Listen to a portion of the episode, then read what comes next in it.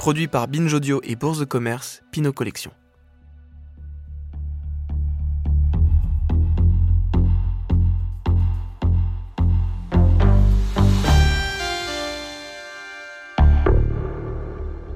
Ça a commencé comme ça Pierre Huyghe.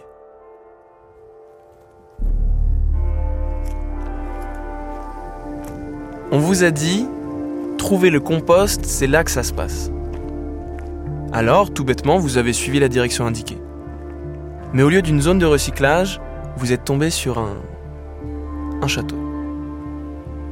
Un beau château baroque du XVIIIe siècle, parfaitement entretenu. En ce mois de juin 2012, la petite ville de Kassel, située au centre de l'Allemagne, accueille comme tous les 5 ans l'un des plus grands événements du monde de l'art contemporain. Un des plus respectés aussi, la Documenta. Un cadre paisible, hors du temps, pour accueillir l'art le plus contemporain, les artistes parmi les plus reconnus et pointus. C'est l'œuvre de l'un d'eux que vous cherchez.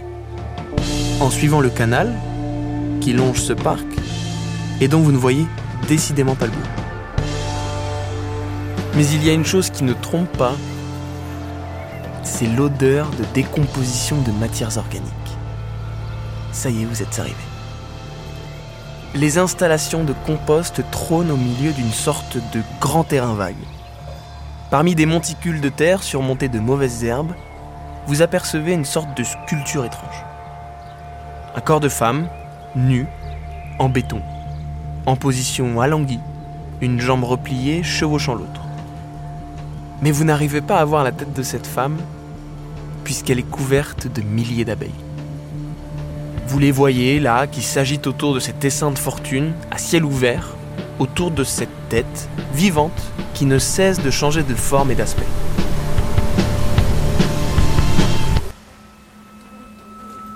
Tout à coup, vous sentez une nouvelle présence.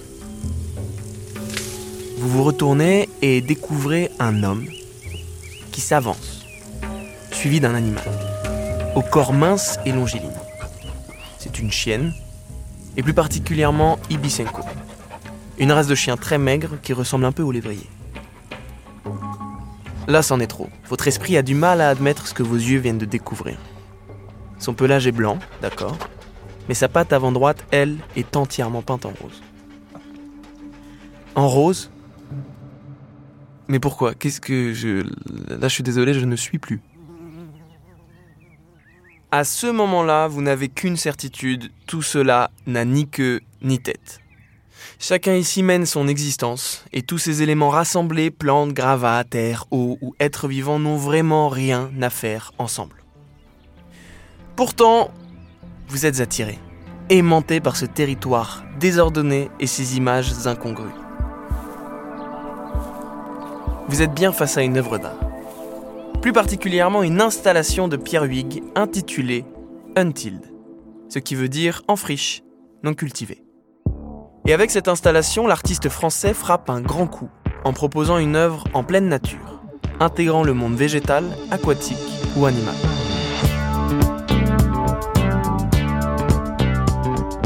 En fait, l'artiste associe deux univers qui ne s'étaient jamais vraiment rencontrés. L'art et le vivant. Pierre Huyghe est aujourd'hui reconnu comme un artiste majeur qui explose les frontières habituelles de l'art. Car avec ses œuvres, au final, c'est notre place dans le monde qu'il questionne. Quitte à faire tomber les humains de leur piédestal.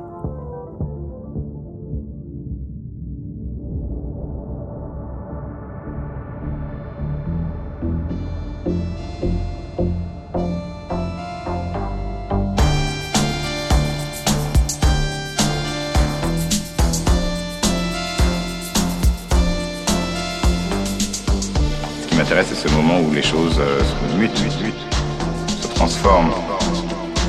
C'est vraiment un moment de formation de quelque chose.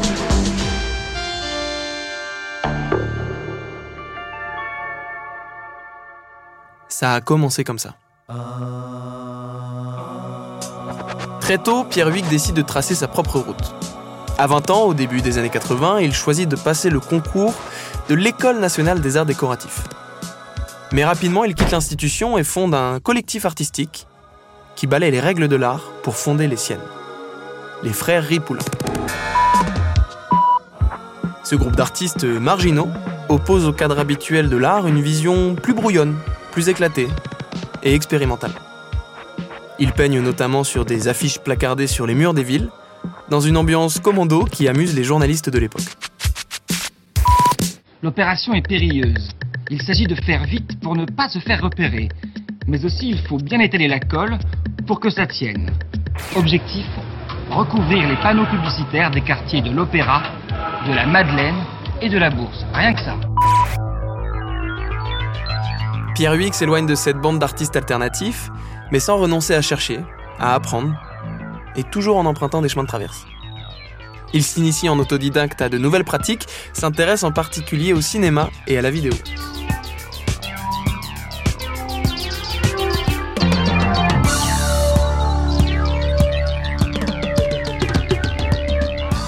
En 1985, il est subjugué par l'exposition du Centre Pompidou à Paris, Les Immatériaux. Elle annonçait tout bonnement la révolution technologique, mêlait science, technique et art, et déconstruisait ce qu'on pensait être les codes d'une exposition. Car cette question de l'exposition obsède déjà Pierre Huyghe. Cantonner l'œuvre dans un lieu, dicter au spectateur le parcours qu'il doit emprunter, très peu pour lui. Qu'est-ce que c'est qu'une exposition? Est-ce que c'est une réunion entre plusieurs personnes? Et finalement cette réunion elle est dictée par un temps de visibilité qui a un début et qui a une fin. Mhm. Est-ce que finalement cette énergie passée dans ce cadre, dans ce format, puisque c'est un format, le temps d'une exposition, est-ce qu'il n'y a pas moyen d'envisager d'étirer ce temps et de continuer à garder ces savoir-faire que de chacun de ces artistes? Et de voir si ça peut pas s'opérer sur des champs qui soient pas forcément liés à ce type de cadre, mais de voir comment on peut prolonger cette euh, collaboration ou cette rencontre, cette discussion à d'autres types de, d'applications. On peut dire qu'une maison est une exposition, comme faire un, restaurant, c'est une exposition. Le principe de la collaboration entre artistes est au final une façon de casser les cadres. Trois ans plus tard, en 2002, il crée l'expédition scintillante, qui, dans un tout autre genre, défie elle aussi les cadres habituels d'une œuvre d'art. Pierre Huyghe s'inspire d'un roman, Les aventures d'Arthur Gordon Pym, écrit par Edgar Allan Poe, qui racontait une odyssée vers l'Antarctique, mais présenté comme un voyage réel. Dans un premier temps, l'artiste propose une exposition en trois actes. Dans la première salle, il présente un navire taillé dans la glace.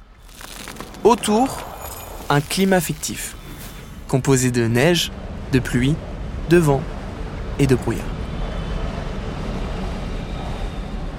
Puis, le visiteur découvre dans une autre pièce deux boîtes métalliques installées l'une au-dessus de l'autre, qui émettent des traînées de brume et des faisceaux colorés synchronisés avec les gymnopédies d'Eric Satie.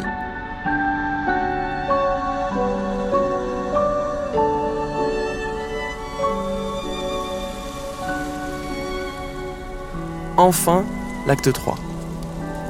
Il met en scène une danseuse sur une patinoire, pas comme les autres,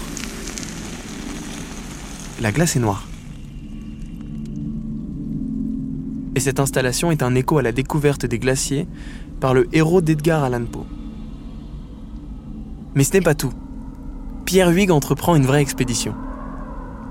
À l'hiver 2005, il s'embarque avec six autres artistes dans une zone non explorée de l'Antarctique, à la recherche d'une île non cartographiée. Car la fonte de la banquise, due au réchauffement climatique, aurait fait apparaître apparemment, de nouvelles îles et aurait accéléré la mutation de la faune. Au cours de son voyage, il découvre une île et en convertit la géographie en amplitudes sonores et lumineuses qui donneront naissance à une partition.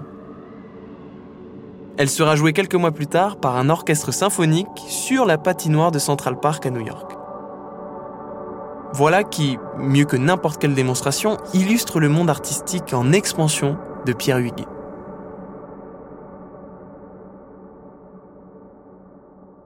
En 2009, il trouve un lieu abandonné, le musée des arts et traditions populaires, situé dans le bois de Boulogne, près de Paris, et dans lequel il va pouvoir encore une fois étirer le temps.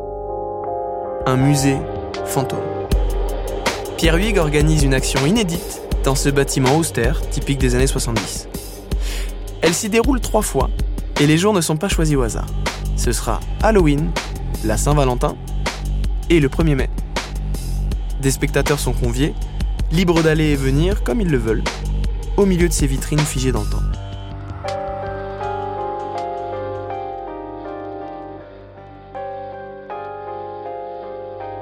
Ils ne sont évidemment pas seuls, hein, bien sûr. Tout le long de la journée, des acteurs y déambulent et jouent toutes sortes de scènes.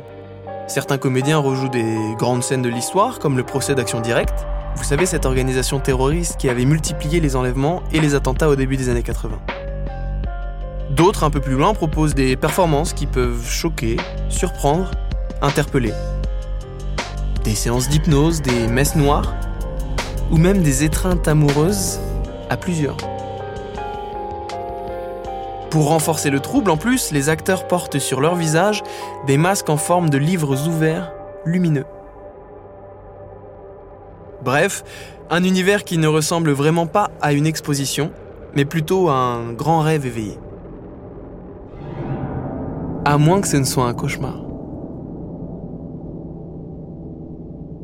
Avec cinq caméras, Pierre Huyghe filme tout et réalise une œuvre intitulée The Host and the Cloud des histoires, des récits, des interactions qui interpellent le spectateur ou la spectatrice. Chacun vit ses histoires à sa manière, en fonction de sa propre expérience, de ses propres connaissances historiques et culturelles. Ce sera un moment clé dans la carrière de Pierre Huyghe, car l'artiste a créé une expérience collective intense. Un art de situation juxtaposé, un art qui n'est pas figé. Un art aussi où l'incongru, l'étrange, peuvent surgir. Mais pour aller plus loin, repousser les frontières de l'art, éclater les règles qui le régissent, Pierre Huyghe décide d'inclure dans ses œuvres des êtres vivants. Imaginez-vous dans une galerie au mur blanc, dans laquelle vous évoluez librement. Vous avez pu y entrer très facilement en donnant votre nom à un portier qui l'a scandé dans l'espace. Mais rien ne semble exposé. Les pièces semblent même vides.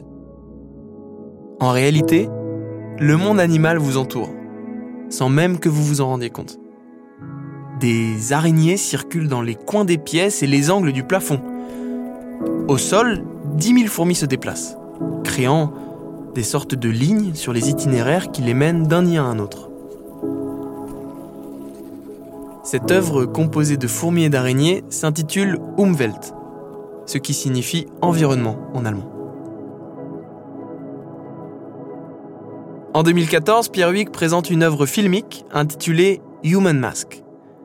Il s'inspire d'une vidéo de 2008, tournée au Japon, qui montrait un singe faire le service dans un restaurant. L'animal, accoutré d'une robe de petite fille, amenait boissons et plats à des clients très amusés. Six ans plus tard, dans la vidéo de Pierre Huyghe, le contexte a bien changé. Nous sommes toujours au Japon, mais en 2014. Un drone nous promène au-dessus de la zone inhabitée autour de la centrale nucléaire de Fukushima. Cette fameuse zone évacuée après le raz-de-marée qui a causé une fuite radioactive majeure. C'était en 2011. Au bord d'une route déserte, une ville fantôme. Isanohama, 5000 habitants avant le tsunami. Nous sommes à 30 km de la centrale nucléaire de Fukushima, dans la zone évacuée il y a 10 jours. Les travaux de déblaiement ont dû être arrêtés en raison de l'ordre d'évacuation. Le train est à l'arrêt, comme figé dans le paysage. Depuis le pont qui surplombe la ville, toujours le même désert, le même silence.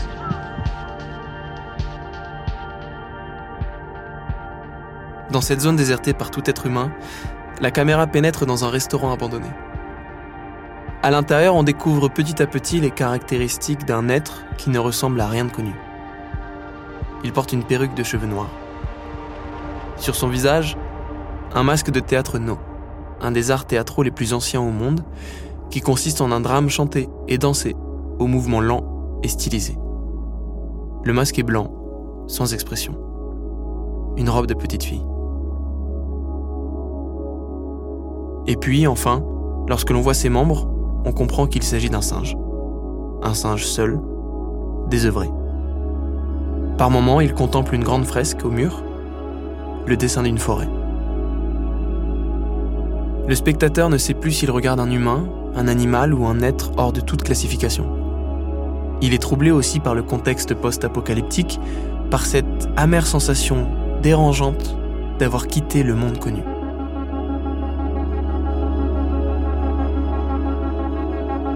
Un monde inconnu et un monde sans homme, avouez qu'il y a de quoi être troublé. Comme à Cassel. Souvenez-vous lorsque vous regardiez ces objets, œuvres ou matériaux, et ces êtres vivants associés sur un même lieu, mais sans raison apparente. Et si cette chienne et sa patte rose que vous aviez croisée étaient le lien entre tous ces éléments disparates? En 2017, Pierre Huyghe poursuit de manière magistrale ses recherches autour de l'environnement. Il déniche une patinoire abandonnée, en banlieue de Munich, qui devient alors le cadre d'un lieu qui va évoluer, encore une fois, sans hommes et sans leur intervention. La patinoire est brisée, le sol défoncé, jusqu'à ressembler à un vaste territoire post-apocalyptique. Pierre Huyghe a installé des ruches, mais aussi un aquarium hébergeant un mollusque à venin mortel, et a même inclus un incubateur contenant des cellules cancéreuses humaines dont on peut suivre l'évolution, leur vie ou leur mort. Encore une fois, Pierre Huyghe a conçu un écosystème qui laisse évoluer, grandir, s'affranchir de l'artiste et des spectateurs. L'œuvre est devenue totalement vivante. Elle existe hors de nous.